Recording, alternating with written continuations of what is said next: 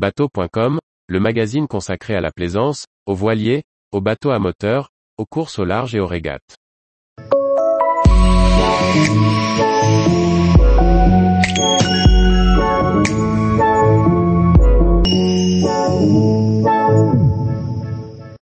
Giga, une jolie petite île au sud de l'Écosse où il fait bon vivre. Par Anne-Sophie Ponson. Située en face de la côte ouest de la péninsule de Kintyre, Giga est l'île la plus au sud des Hébrides. Elle n'est éloignée de la côte irlandaise que d'une trentaine de milles, faisant d'elle un point de passage remarquable sur la route vers le nord ou au retour vers le sud. Le mouillage principal de Giga se trouve à Ardminish, au sud-est de l'île. On peut s'y arrêter sur l'unique ponton ou prendre une bouée de mouillage. L'endroit est aussi suffisamment vaste pour y jeter l'ancre près des bouées. Il n'y a pas d'eau ou d'électricité au ponton. On peut toutefois y amarrer l'annexe, ce qui simplifie toujours les transferts.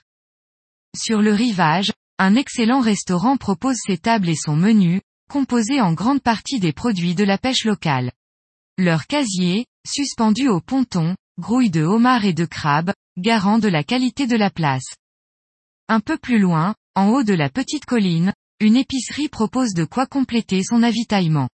Devant elle, deux pompes distribuent de l'essence et du diesel. Petit hôtel, location de kayak ou de vélo, camping, poubelle et tri sélectif, médecin, service de ferry régulier, on trouve de tout au village. L'île de Giga est une destination très prisée pendant l'été, tout en étant habitée toute l'année. Avec ses nombreuses plages de sable fin et ses îlots épars, c'est un véritable paradis pour les kayakistes qui peuvent se faufiler partout.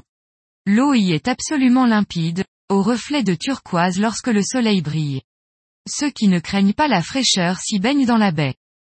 Les randonneurs ne sont pas en reste pour aller visiter Ashamore Gardens, magnifique jardin botanique, ou les ruines de la chapelle de Kilchatan.